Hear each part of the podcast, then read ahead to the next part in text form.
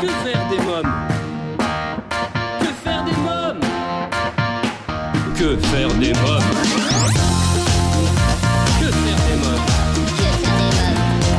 Que faire des mômes Que faire des mômes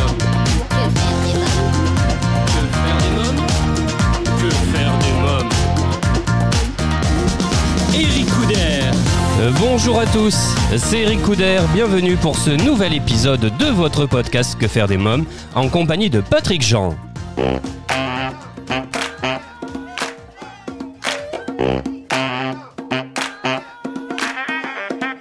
Je connais des mères qui ont été en garde à vue pour non-représentation d'enfants, qui est un délit puni de prison en France.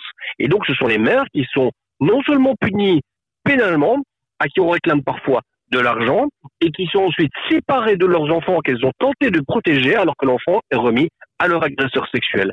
Ça se passe tous les jours dans les tribunaux français. Mais c'est exactement ces histoires que l'on retrouve aussi hein, dans, votre, dans votre livre. Euh, Patrick Jean, est-ce que finalement, comme vous l'écrivez euh, dans ce livre, on vit mieux en ne sachant pas? Oui, c'est un des, un des facteurs qui, qui, qui ralentit euh, notre action sociale sur ces questions-là. C'est qu'on ne veut pas le voir. C'est tellement terrible. Ces dossiers sont, sont venus à moi après que j'ai réalisé le film La domination Oui. masculine. Moi, je ne m'intéressais pas à ces questions. J'ai commencé à recevoir des, des messages de mamans complètement perdues qui savaient plus vers qui se tourner. Et elles m'envoyaient des, des, des morceaux entiers de leur dossier. Quand j'ai commencé à lire, je, je ne pouvais pas y croire tellement c'était c'était incroyable. Du coup, j'ai commencé à travailler il y a une dizaine d'années sur ces questions.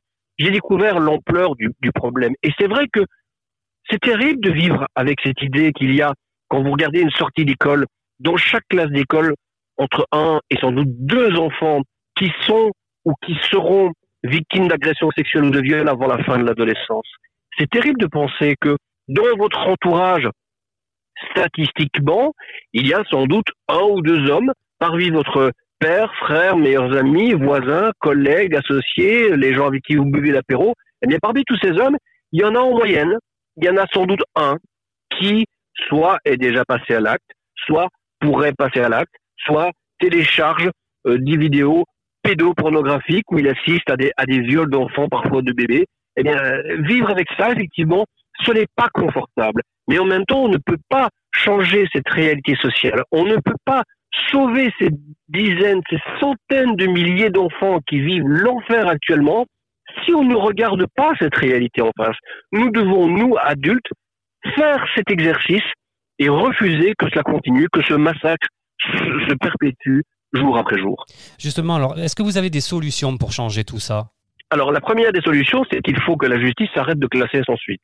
Ouais. Ça, c'est la première des choses. Le juge Durand, qui va co-présider la, pro- la, la commission sur les violences sexuelles euh, qui, a été, euh, qui, qui est actuellement mise sur pied, il le dit aussi, il le dit lui-même en toutes lettres. 70% des plaintes sont classées. Il faut arrêter ça. Il faut 0% des plaintes classées. C'est-à-dire qu'il faut instruire tous les dossiers où on suspecte un inceste, une violence sexuelle, un viol dans un contre un enfant, que ce soit dans le cadre familial ou pas, mais c'est souvent dans le cadre familial.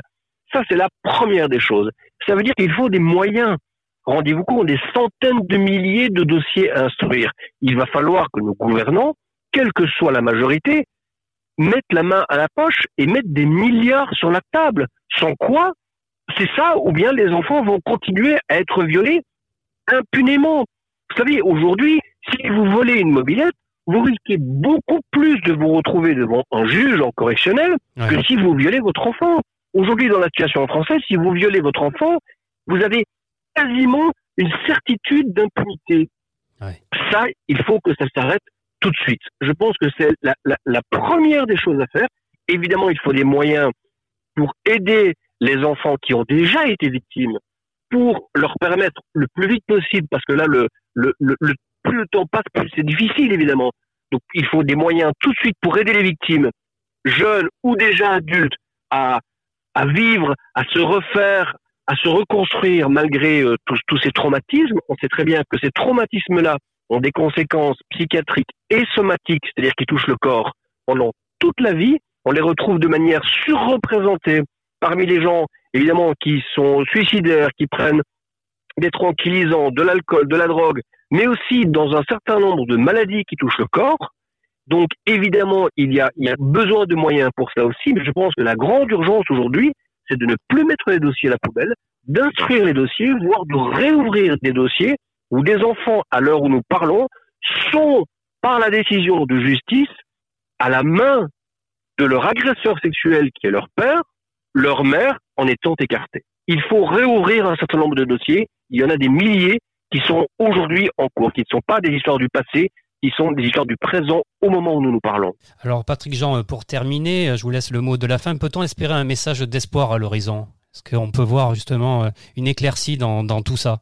L'éclaircie, c'est que, je vous le disais tout à l'heure, euh, les affaires comme celles qu'on a vues cette année, euh, le fait que mon livre ait été publié, je suis sûr que s'il avait, si je l'avais écrit il y a cinq ans, il n'aurait pas été publié. Ça veut dire qu'il y a dans, chez des éditeurs, dans les médias, une attention qui est portée à cela. C'est le révélateur que dans la société, il y a quelque chose qui bouge. Mais maintenant que cela bouge, il faut accélérer. Il faut qu'on soit tous des catalyseurs. Qu'on dise maintenant ça suffit. On veut tout de suite du changement. Je pense que c'est possible. Je pense qu'en 2020, quelque chose s'est passé et 2021, quelque chose se passe. De ce quelque chose, il faut provoquer une transformation sociale fulgurante, flagrante, violente pour que les enfants ne soient plus victimes d'agressions sexuelles et de viols, notamment dans le cadre familial, mais pas seulement évidemment. Patrick Jean, La loi des pères, c'est le titre de votre livre, une enquête choc sur l'aveuglement euh, des juges et de la société face à l'inceste et à la pédophilie, publié aux éditions du Rocher. Euh, merci euh, Patrick Jean. Merci à vous. Et eh bien voilà, que faire des mains pour aujourd'hui, c'est terminé. À bientôt pour un nouvel épisode. Bye bye.